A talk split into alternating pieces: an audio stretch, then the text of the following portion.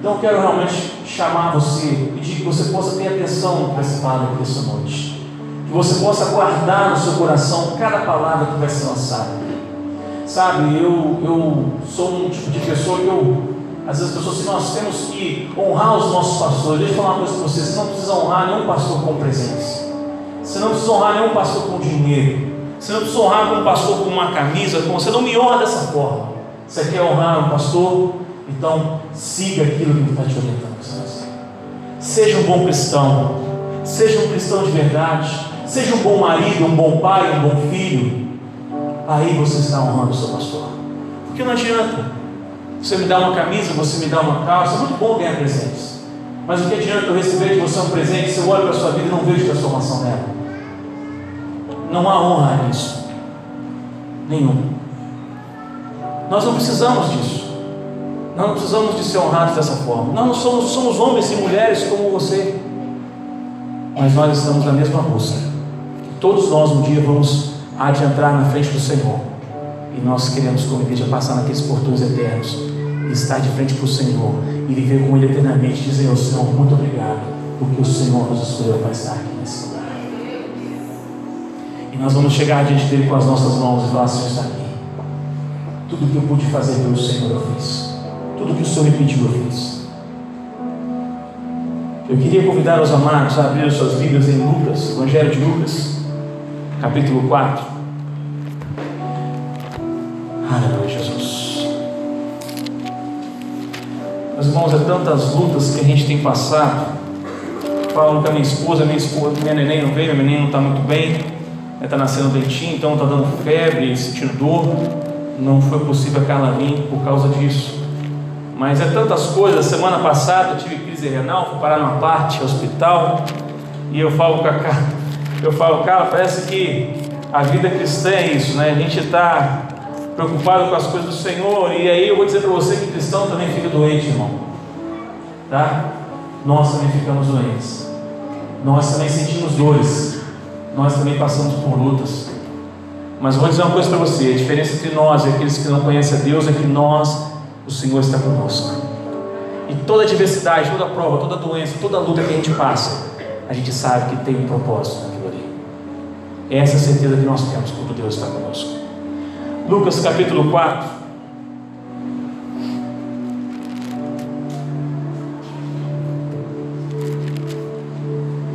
A partir do verso 18. Aleluia, Jesus. Bendito seja o teu nome, Senhor. Amém? O Espírito do Senhor está sobre mim, porque Ele me ungiu para pregar boas novas aos pobres, Ele me enviou para proclamar liberdade aos presos e recuperação na vista aos cegos, para libertar os oprimidos e proclamar o ano da graça do Senhor. Irmãos, o assunto que eu queria falar nessa noite com os irmãos é isso aí. Cosmovisão cristã. O que é isso, Pastor Carlos? Cosmovisão é um conjunto de pressupostos que qualquer pessoa pode ter acerca da vida mas nós, como cristãos, temos alguns pressupostos, qual isso nós deveríamos ter como cosmovisão.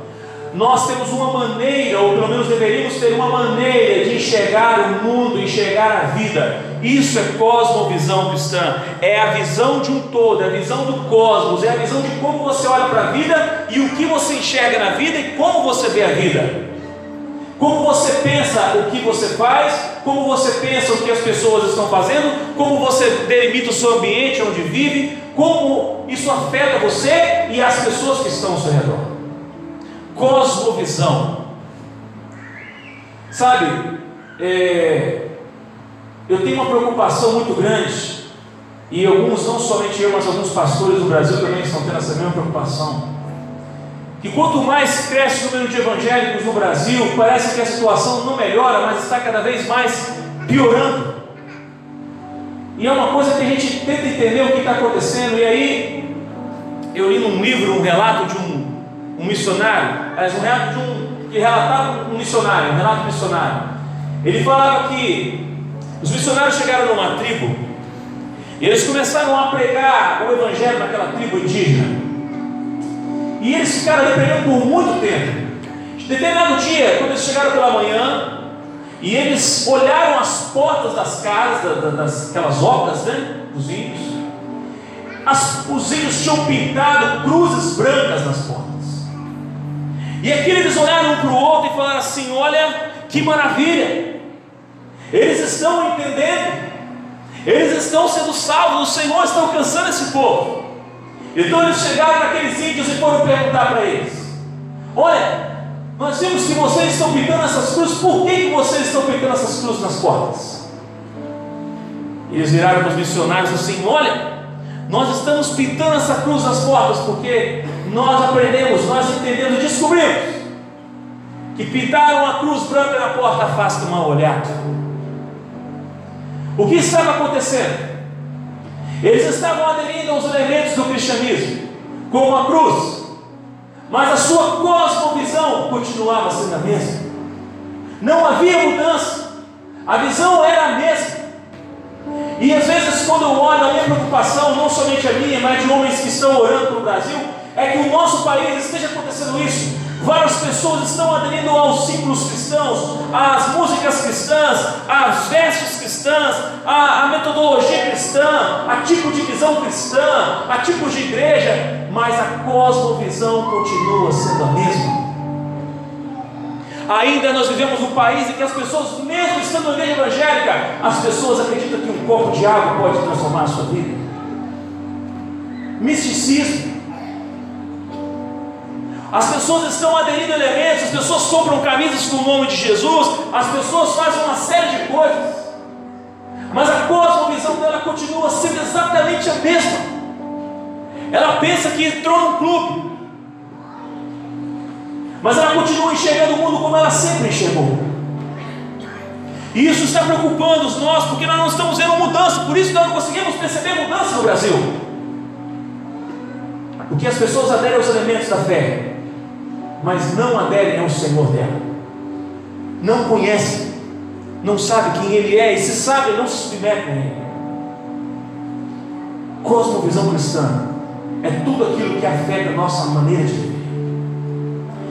Eu não sei se algum de vocês, eu queria ilustrar isso, e eu queria passar a cena de um filme que agora é um filme, uma cena pequena, deve ter quatro minutos.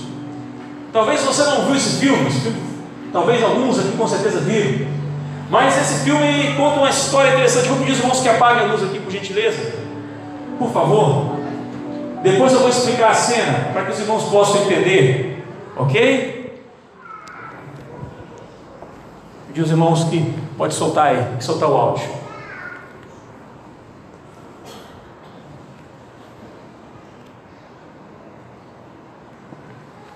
Cheguei hoje aqui e a máquina de xerox não estava ali. Aí eu perguntei para o Richard, falei, Richard, a máquina não está ali? Ele falou, ah, pastor, quebrou.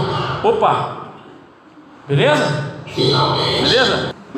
Meus irmãos, por que, que eu quis passar esse, esse, essa pequena cena? Esse filme conta a história de que os seres humanos, em alguma época distante no futuro, se sucumbiram às máquinas. E as máquinas passaram para sobreviver, elas passaram a, a, a sugar a vida humana. Elas cultivaram os seres humanos e viviam da energia dos seres humanos. Nessa cena que vocês viram, tem algumas coisas bastante curiosas, é por isso que eu estou falando de cosmovisão. Ali o artista ele vira para o outro, o Morfeu vira para o Rio e fala assim: Você não percebeu, mas você é um escravo, você nasceu em cativeiro. Deixa eu dizer uma coisa para você. Quando nós falamos de cosmovisão cristã, é um, a mesma maneira que ele passou ali. Ele vai dizer assim: Não tem como eu te explicar, somente quem está do outro lado consegue perceber. Deixa eu dizer uma coisa para você: o homem não sabe que ele é pecador até o dia que ele se encontra com o Senhor. Quando você e eu nos encontramos com o Senhor, João 8,32, e conhecereis a verdade? O que isso quer dizer?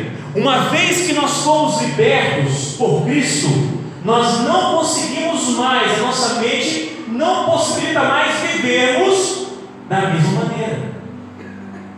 O que isso quer dizer, pastor Carlos? Que se eu estou vivendo da mesma maneira que eu vivia antes, e estou na igreja, existe uma grande chance de eu continuar sendo escravo do pecado.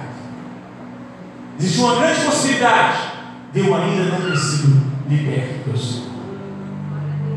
Tem muitas pessoas que não perceberam isso. E aí ele fala assim: está à sua volta. As pessoas que não conhecem a Deus, elas estão andando pelas ruas, mas elas não sabem que elas são mortas vivas. Eu e você também não sabíamos. Mas no dia que nós tivemos contato com o sangue de Cristo, o Filho de Deus, o Salvador da humanidade, nós passamos a enxergar o mundo como ele realmente é. E o mundo nada mais é do que um conjunto de sistemas anticristãos que está levando as pessoas para o inferno. E nós muitas vezes estávamos nesse mesmo caminho, mas um dia alguém apresentou a Cristo para nós. Um dia alguém talvez te deu a pílula dele. Por que, eu estou falando isso? Por que, você está falando isso, pastor? Porque quando nós olhamos para o Brasil e vemos o que está acontecendo, nós pensamos a mesma coisa. Cristãos em igreja fazendo coisas que você fala assim, não acredito que isso está acontecendo da igreja. O que está acontecendo? A cosmovisão deles continua sendo a mesma. Eles mudaram às vezes até algumas roupas, mudaram essa maneira de falar, o evangeliquez, eles aprenderam. É como você doutrinar um cachorro. Né? O pastor Sei falou semana passada que a gente vai ter que ser como cachorro. Falou bem, vou falar mal hoje do cachorro. O cachorro pode ser doutrinado a fazer o que você quiser, mas ele nunca será um ser humano. Ele não consegue raciocinar. Ele sempre será Tem muitas pessoas que podem estar aqui na igreja, em outras igrejas aí, e elas até estão sendo como um cachorro, doutrinadas, sabem fazer até uma oração, até uma pregação, mas enxergam o mundo da mesma forma que sempre enxergaram. No seu trabalho, continuam fazendo as mesmas coisas. Não perceberam ainda, não entenderam ainda o Evangelho. Porque o princípio da mudança, da transformação, é a compreensão do Evangelho.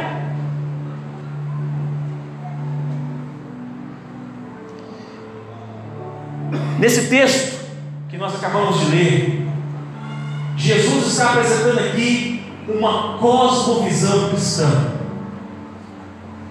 Eu poderia falar um monte de coisas desses textos, esses versículos são maravilhosos, tem muitas riquezas aqui, mas eu quero me atentar apenas ao 19.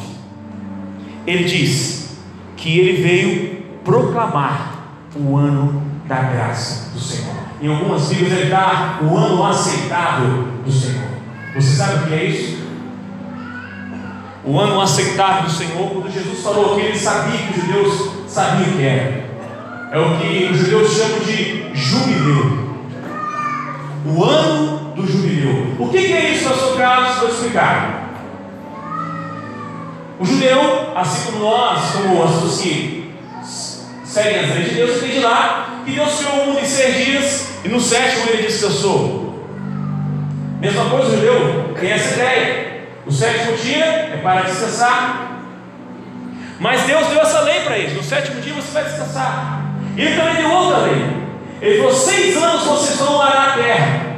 E no sétimo ano vocês vão deixar a terra descansar. Vocês vão ver o que vocês comeram. Para que a terra possa descansar e depois possa dar mais abundância. Mas ele também deu uma outra lei.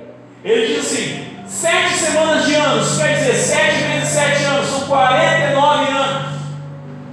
E no quinquagésimo ano será o ano do jubileu. E o que era o ano do jubileu? O ano do jubileu era baseado em três coisas. Você pode, eu não vou ler, porque só vou dar referência para você. Você pode ir em Levítico capítulo 25, você vai ver o que está dizendo lá. Mas três coisas básicas concluem um ano judeu. A primeira delas, tudo que, todas as, as dívidas de todas as pessoas, quem estivesse vendo alguma coisa nesse ano, seria perdoado. Se alguém tivesse escravos, os escravos seriam libertos. Se alguém tivesse comprado terras de uma outra pessoa, essas terras eram devolvidas aos seus donos originais. Vou repetir. O ano do jubileu era composto por três coisas. A primeira, todas as dívidas eram perdoadas. Chegou o ano 50. Se você estivesse me devendo, ou eu estivesse devendo você, zerou tudo.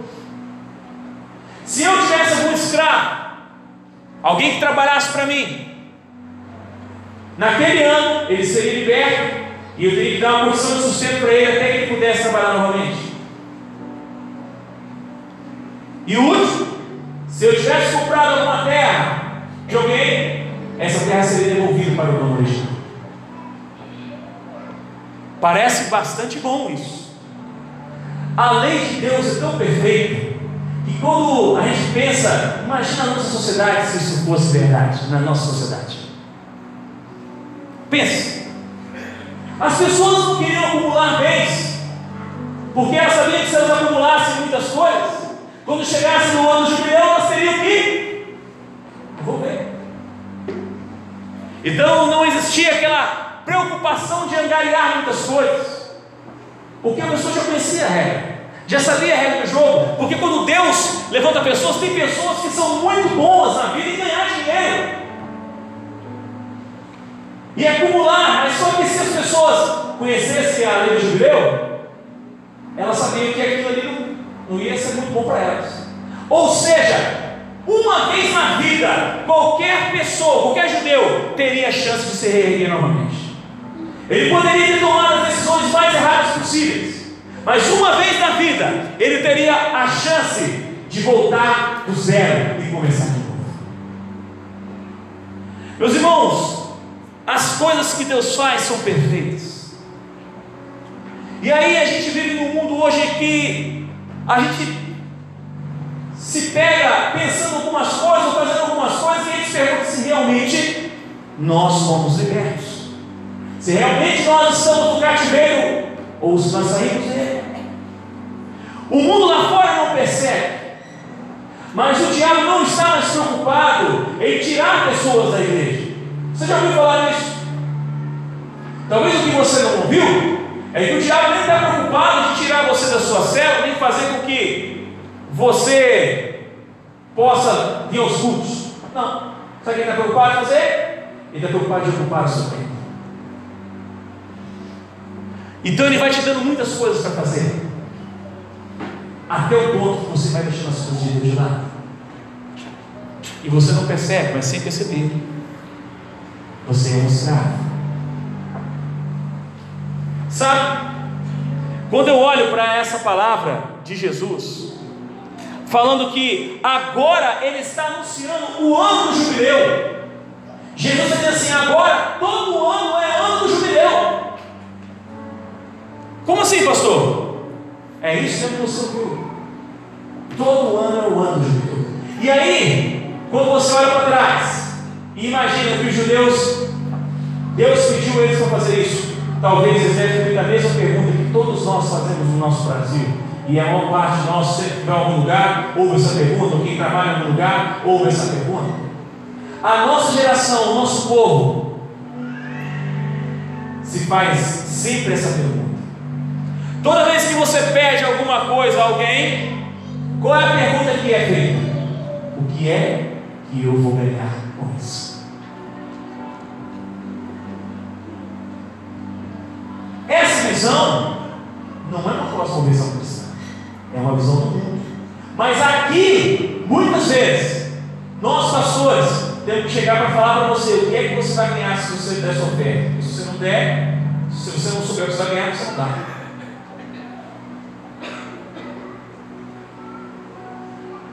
Por que nós fazemos isso?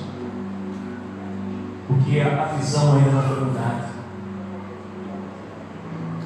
Nós ainda estamos querendo saber o que é que eu vou ganhar com isso. Pastor, você tudo bem, eu vou para a célula então na semana, mas o que é que eu vou ganhar com isso? Pastor, eu vim no o orar de manhã, mas o que é que eu vou ganhar com isso? Olha, Carlos, eu faço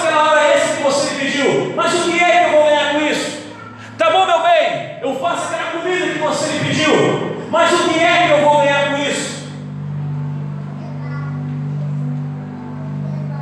Nós somos uma geração que está sempre querendo ganhar alguma coisa de alguém. Mas o texto que nós acabamos de ler mostra exatamente que nós deveríamos ter uma cosmovisão diferente. Não é o que nós podemos ganhar. é o que nós já ganhamos. Quando o povo perguntou para o Senhor: Por que, Senhor? Eu preciso fazer isso. Talvez na sua cabeça ou na cabeça de muitos pastores e líderes hoje no Brasil e pelo mundo afora, eles poderiam ser fácil. Então, der meus escravos, se devolver a minha terra, se perdoar as dívidas, já sei, Deus vai me dar cem vezes mais. Medida sacudida, recalcada e transbordante. Certo? Errado. Deus não respondeu isso. Se você for lá ler em 20, 25, você vai ver que Deus disse: Vocês vão perdoar as dívidas dos outros porque vocês me deviam, e eu perdoei a de vocês. Vocês vão libertar os escravos, porque vocês eram escravos, eu libertei vocês. E vocês vão devolver a terra, porque eu sou dono de toda a terra, e vocês não tinham terra nenhuma, e eu dei a terra a vocês e vocês são os meus filhos, os meus filhos fazem o que eu faço.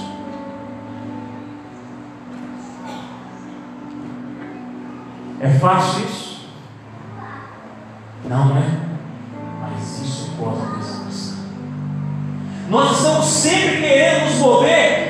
direção a um lugar, querendo saber o que vamos ganhar. Da última vez que eu preguei aqui, eu falei sobre galardão.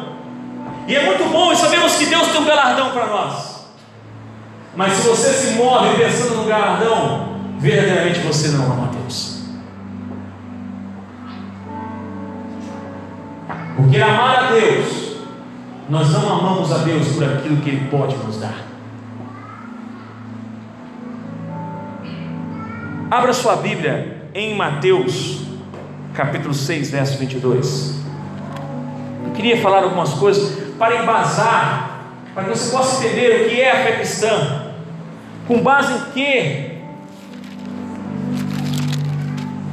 afeta a nossa visão, as coisas que deveriam compor a nossa visão. 6,22 diz assim: Os olhos são as candeias do corpo. Se os seus olhos forem bons, todo o seu corpo será cheio de luz. O que, que a palavra de Deus está dizendo? que a maneira como você enxerga a vida reflete diretamente em você.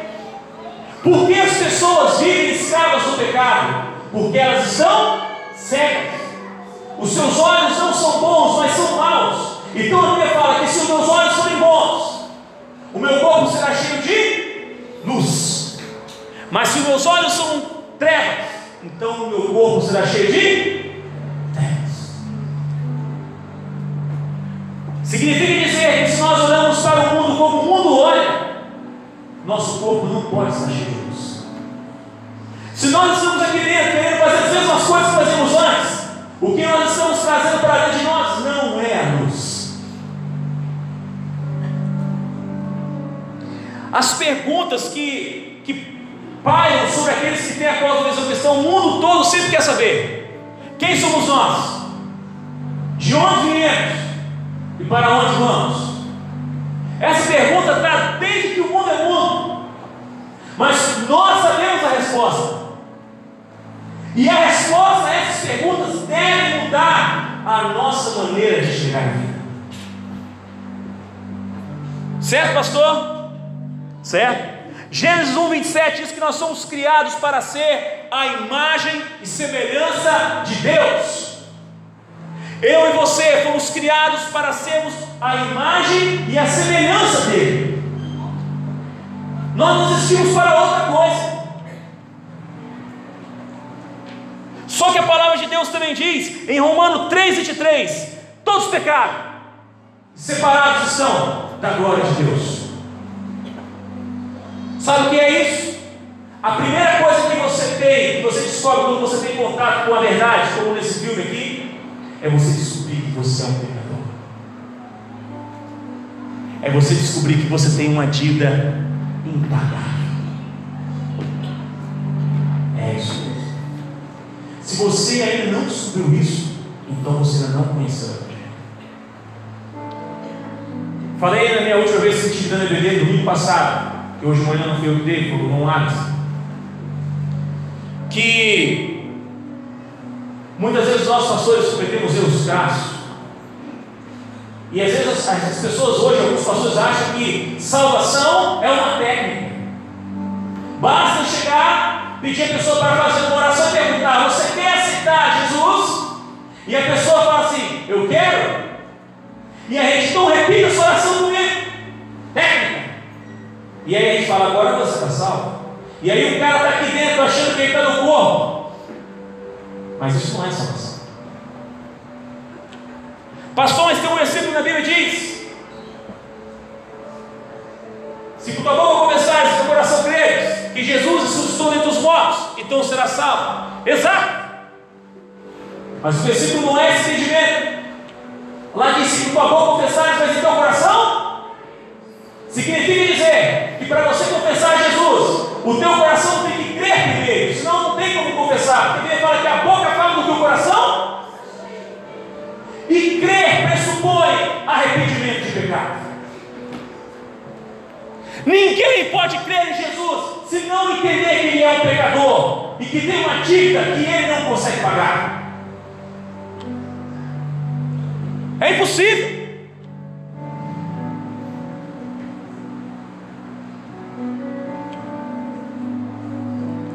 Efésios 2,10, eu li esse texto a última vez que preguei aqui, mas eu vou abrir para os irmãos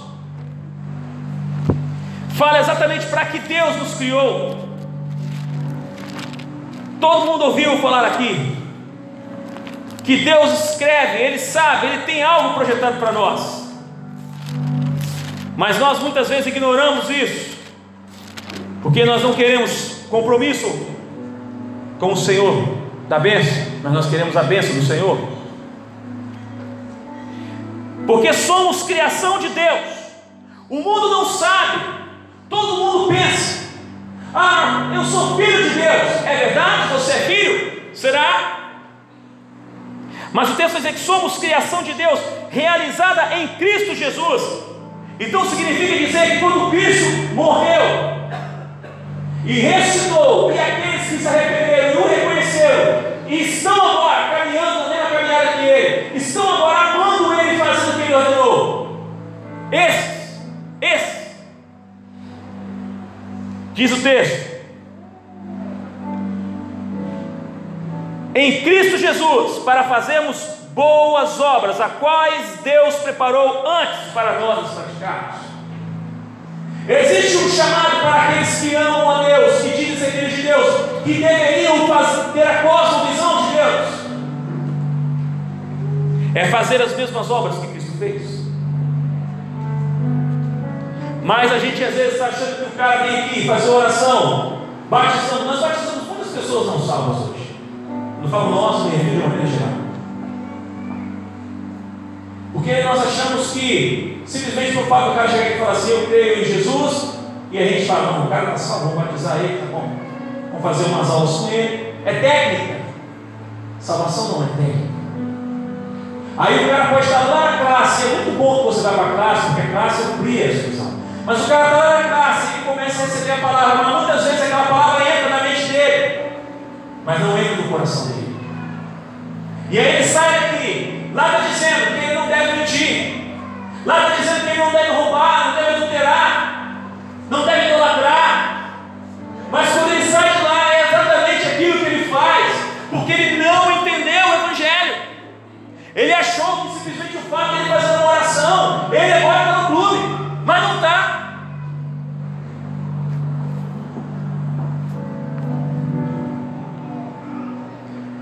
Mas o ano do jubileu é todo ano. Todo ano. Irmãos, pense comigo. A nossa geração é uma geração de gente está cada vez querendo mais. Cada vez querendo mais. É interessante como que nós nos movemos sempre pensando em ter mais. E aí quando a gente olha para trás, a gente não entendeu nada. Uma palavra-chave no Evangelho é lembre-se. Deus sempre falava para o povo de Israel: lembre-se. Jesus disse para nós sobre a ceia: fazer isso em memória de mim. É a mesma coisa que pessoal. Lembre-se do meu sacrifício. Lembre-se. Lembre-se de onde vocês vieram. Lembre-se quem eram vocês antes de eu vocês. Meu irmão, você não está aqui nessa noite porque você foi um crente bonzinho. Você não está aqui nessa noite porque você andou na santidade e aí Deus, você encontrou Deus, não. Você está aqui nessa noite porque Deus encontrou você numa lamação de verdade. E Ele encontrou também. Foi Ele que nos encontrou, não nós encontramos com Ele. Não há mérito nosso na nossa salvação, não há. A nossa salvação é mérito exclusivo de Jesus Cristo. Mas fica fácil entender. Certa feita, tem uma passagem na Bíblia que eu gosto muito dela. E essa passagem, ela fala que tinha uma mulher, e ela se aproximou de Jesus, e ela começou a lavar os pés de Jesus, a chorar com as lágrimas, lavar com aquele óleo. E aí o que aconteceu? Simão, o fariseu, na casa onde Jesus estava, ele fala assim: pense, se esse homem fosse profeta, ele saberia quem é essa mulher. Mas Jesus olha para ele Simão, deixa eu te fazer uma pergunta. Dois homens deviam ao Senhor, um devia 50, um devia 500. Os dois foram perdoados. Ele pergunta. Ele pergunta para Simão: Simão, qual deles vai amar mais o Senhor. Ele fala, aquele que devia mais. Ele falou, exato. Quando preguei da última vez, eu falei sobre justiça, mas nessa noite eu quero falar sobre amor. Sabe por que nós não amamos a Deus, muito de nós? Porque nós não entendemos o tamanho da nossa dívida e o que foi feito para eu dizer uma coisa para você. A nossa dívida é tão grande, mas tão grande, mas tão grande, que não adiantava um cordeiro morrer por você. Não adiantava sequer um ser humano, o melhor dessa terra, morrer por você. Não dava para pagar. Não adiantava nem o anjo Gabriel. Se fosse possível matar o anjo, eu não sei se é possível nem ele, morrendo numa cruz, poderia pagar a nossa dívida. Foi necessário o Filho de Deus para pagar. Agora você tem noção do tamanho da sua dívida? Você tem noção de quem é você de verdade?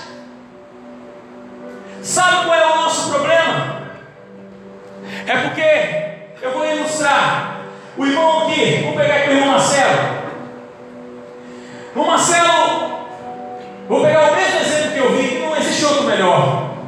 O Marcelo, tem 100 reais para o Marcelo. Aí passou um tempo o Marcelo, chega no Marcelo, sabe aqueles 100 reais lá? Esquece, está perdoado. O Marcelo veio para mim, poxa, professor Carlos, obrigado. Bora. Passou o tempo. Eu vou lá e dou mil reais, irmão Marcelo. Aí depois de um tempo, irmão Marcelo, sabe o que é mil reais que você está devendo? Esquece, cara, está perdoado. Aí o irmão Marcelo já vai ficar mais grato, né? 100 reais, a mil, vai vir, dar um abraço, mas obrigado, pastor. Puxa, nossa, estava feito, também de pagar esse aí é sempre mais difícil. Beleza. Aí o Marcelo, um dia tinha uma casa, eu falei, Marcelo, eu te dei essa casa, depois você paga. Aí o Marcelo passou o tempo, o negócio na feira, eu consegui ouvir a situação Marcelo. Falei, Marcelo, fala você, sabe aquela casa que eu te dei, que a gente negociou? Não, esquece, cara, você não tem mais nada. Aí, como você acha que vai ser a reação dele? Cara, eu acho que você vai chorar um bocado. E vai ficar muito feliz. Uma casa. Ele ia trabalhar muitos anos para pagar essa casa. Mas aí eu chego para o Marcelo, um dia, como eu sou o cara mais rico do mundo. E eu falo assim, emprestei lá uma ação, o Marcelo está me devendo 2 bilhões, gastou tudo, está falido. 2 milhões. Aí eu chego para o Marcelo, Marcelo, os 2 milhões, cara, você nunca ia conseguir pagar. Nunca você ia conseguir. Nunca. É nessa vida nem em não tem jeito. Se tivesse uma outra, você teria que trabalhar seu celular e não conseguir. Essa lei, cara, você não me deve mais.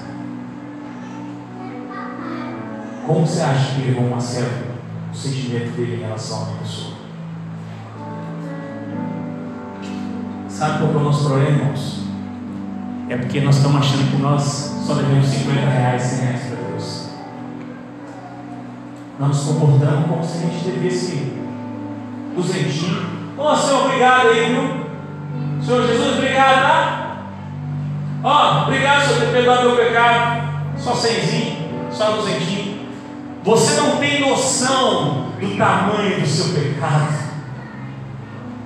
Você não tem noção, meu que a sua dívida não teria condição de você pagar. Jesus diz: aquele que pouco se perdoa, pouco ama. Por isso a igreja não ama muitas vezes, porque ela não entendeu o Evangelho. Somente a promoção cristã das proporções entendeu o Evangelho. E quando nós entendemos, a primeira coisa que nós entendemos é que nós somos eternos devedores a Ele. E que a nossa dívida jamais poderia ser paga. Mas Ele olhou para nós,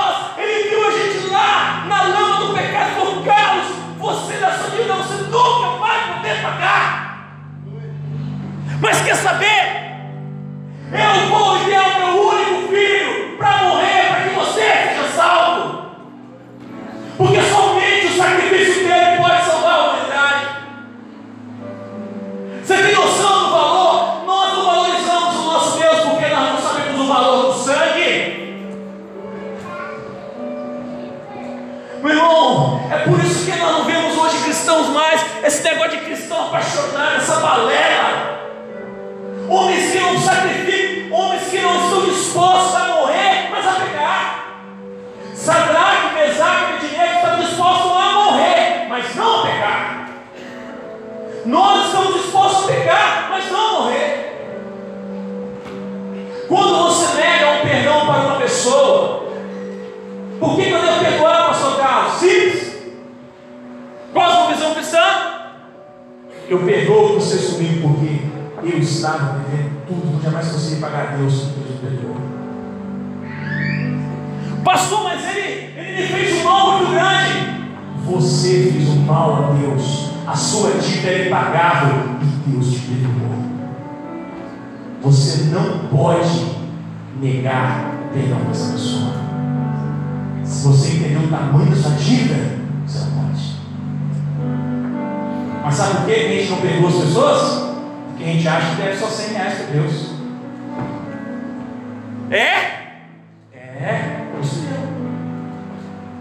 Irmão, nós somos uma geração de cristãos que, além de ser uma vergonha, muitas vezes nós não, não, te, não, não vou pregar o seu temor aqui, mas no amor, nós ficamos condicionando, as nossos, nossos relacionamentos são pautados em interesses. Nós relacionamos com pessoas que têm algo para dar para a gente.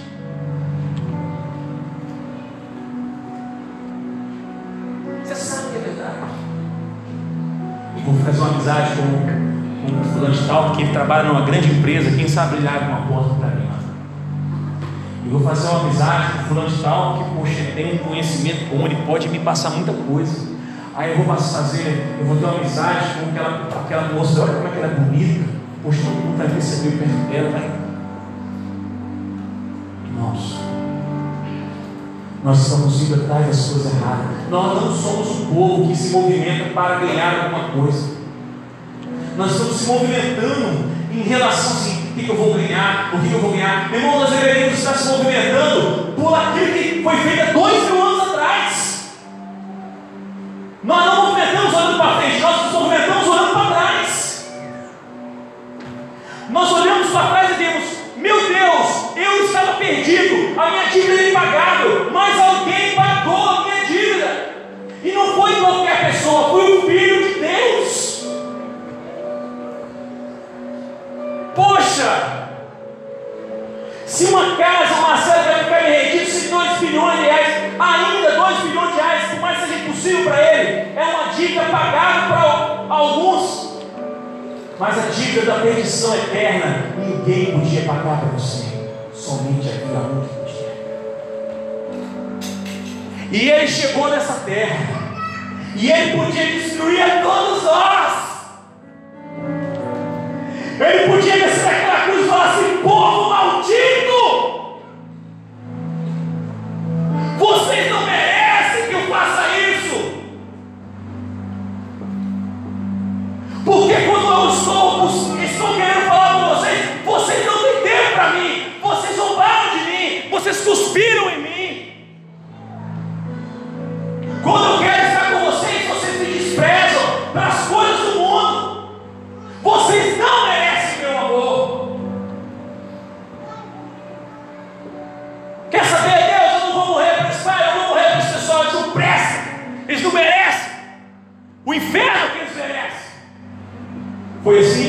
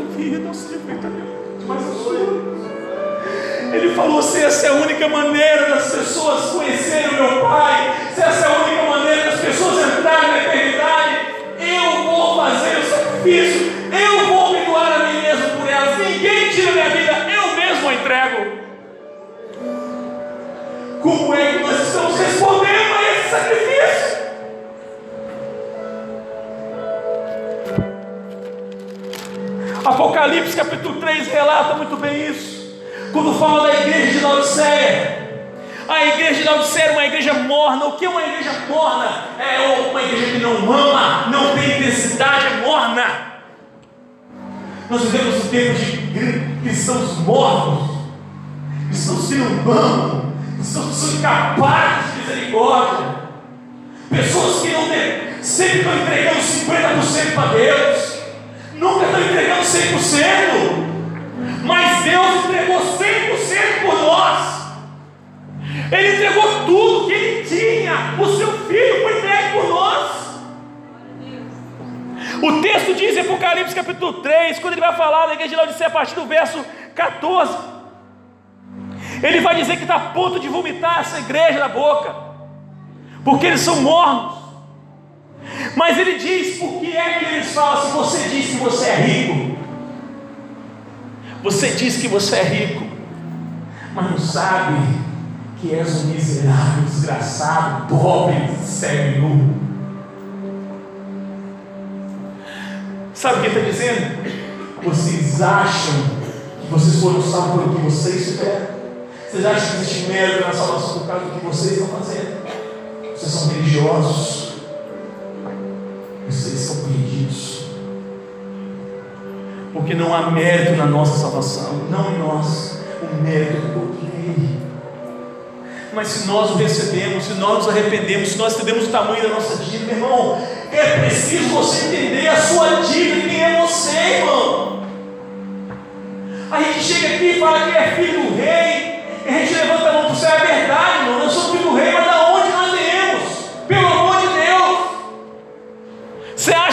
Nem todos os cordeiros era necessário para você ter salvação. Nem todos os cordeiros do mundo, nem os melhores homens que pisaram nessa terra poderiam dar vida por você. Mas Deus escolheu o seu filho, seu único filho. Ele veio. E ele veio e ele foi pendurado naquela cruz. E ele disse em alto e bom som, está escrito suas palavras. Está consumado.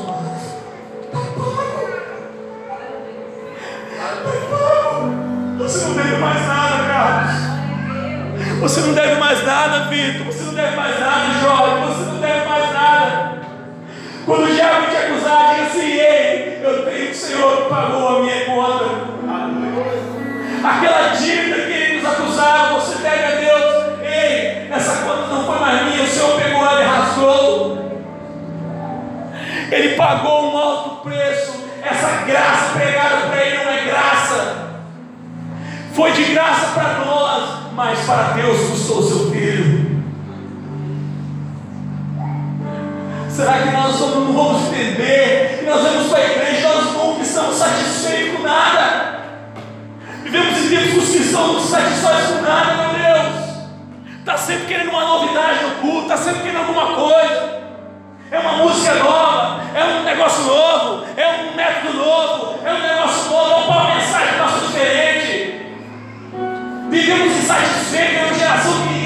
esparta. Pelo amor de Deus, irmãos. Provérbios 27, 20.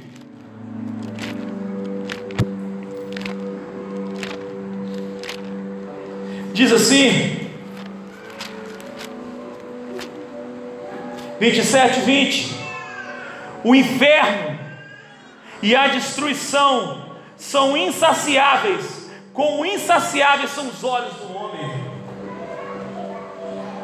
Nós nunca estamos satisfeitos, irmãos.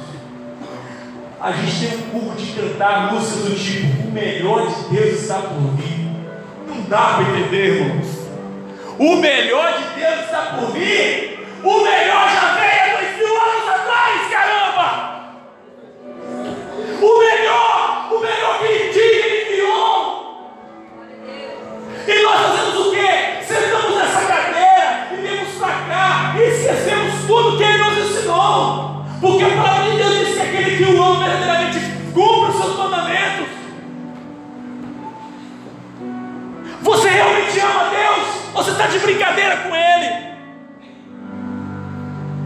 Meu irmão, já falei na última vez, o meu tempo é curto aqui nessa terra e o seu também não Você vai pagar para ver? Você quer pagar para ver?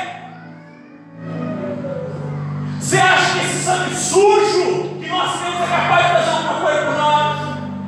Quantos vigiam você acha que você sabe fazer aqui? Quanto sacrifício e oferta você vai ter que dar notar aqui? Você acha que é suficiente para salvar a sua vida? Não vai. Porque a salvação só pode ser dada àqueles que se arrependeram dos seus pecados, por terem ofendido a Deus e entenderam que o Filho de Deus deu sua vida por nós. Não foi qualquer profetinha. Tem muitos profetas maravilhosos na Bíblia. Ainda que Isaías fizesse mesmo, ainda que João Batista, no dia modo, todos os profetas fizessem mesmo, ainda que o apóstolo Paulo desse a vida por nós, Mas aquele homem que não pecou, um pecado sequer, não houve palavra imunda na sua boca nem no seu coração, o homem que só fez o bem, aquele que desceu do céu, o cordeiro, aquele que João Batista diz, ele olha e vem e fala: Eis o cordeiro de Deus tira o pecado do mundo, é ele, somente ele tira o pecado do mundo, não é sacrifício de ninguém, não é macumba de pastor, não é corrente da prosperidade, não é água santo de Israel, caramba! Nós estamos fazendo o que? Nós estamos pisando no sangue do Cordeiro.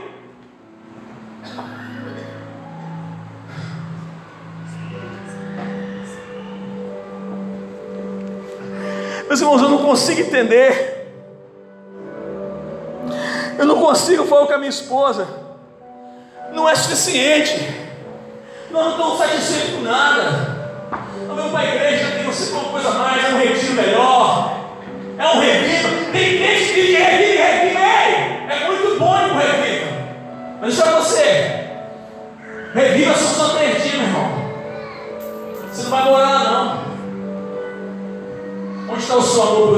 de lá esqueceu tudo? Você esqueceu o sacrifício dele? Você quer um motivo para chorar, para cair no chão e dizer assim: Senhor, miserável homem que sou. É isso que eu e você somos. Nós não damos valor ao nosso Deus quando nós não sabemos o preço que foi pago. É dívida que nós devemos. E o mundo está lá fora, assim como nesse filme que eu passei aqui agora, o mundo não sabe, porque eles estão cegos, como eu e você sabemos.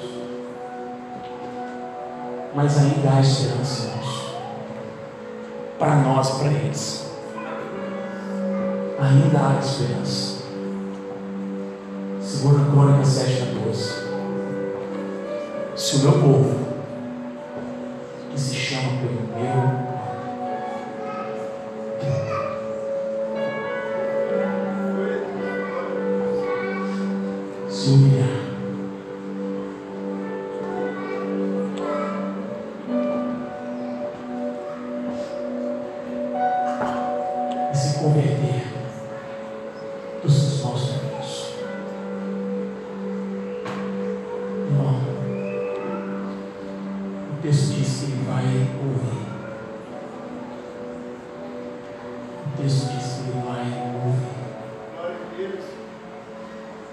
que é necessário, irmão, para você se derramar diante de Deus?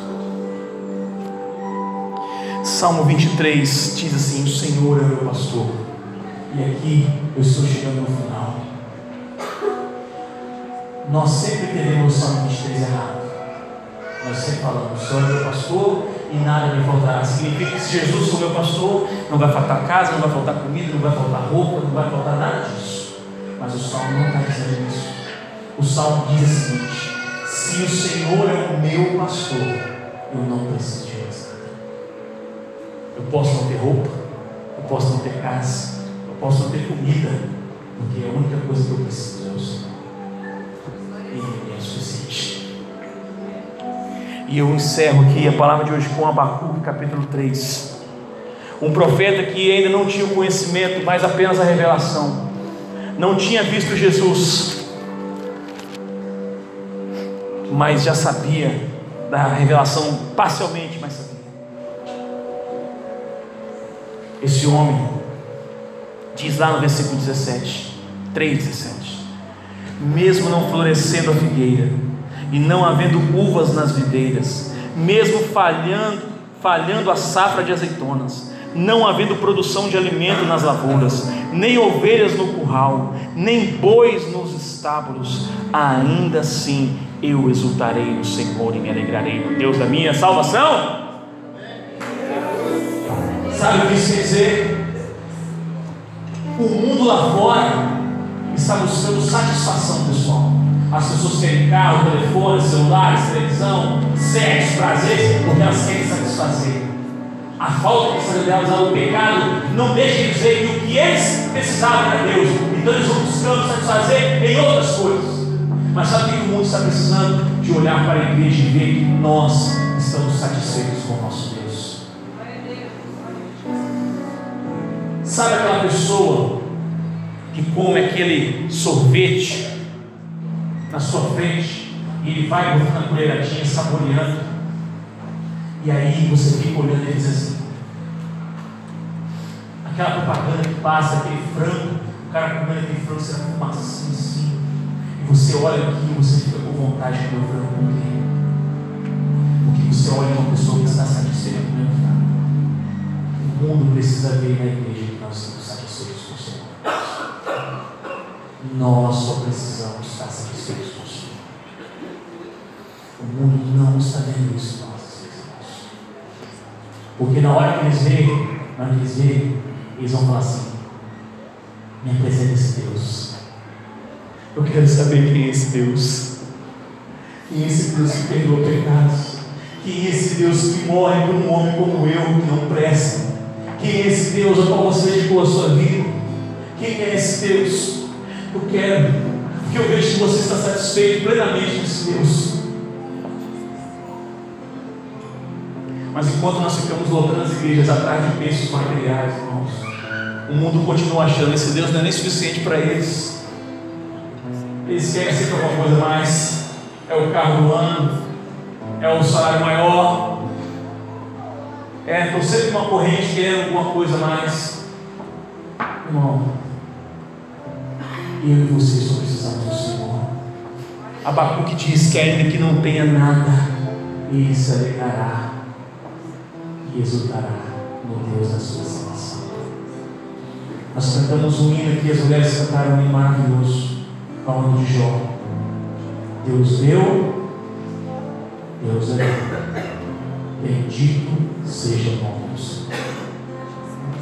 Feche seus olhos, em nome de Jesus.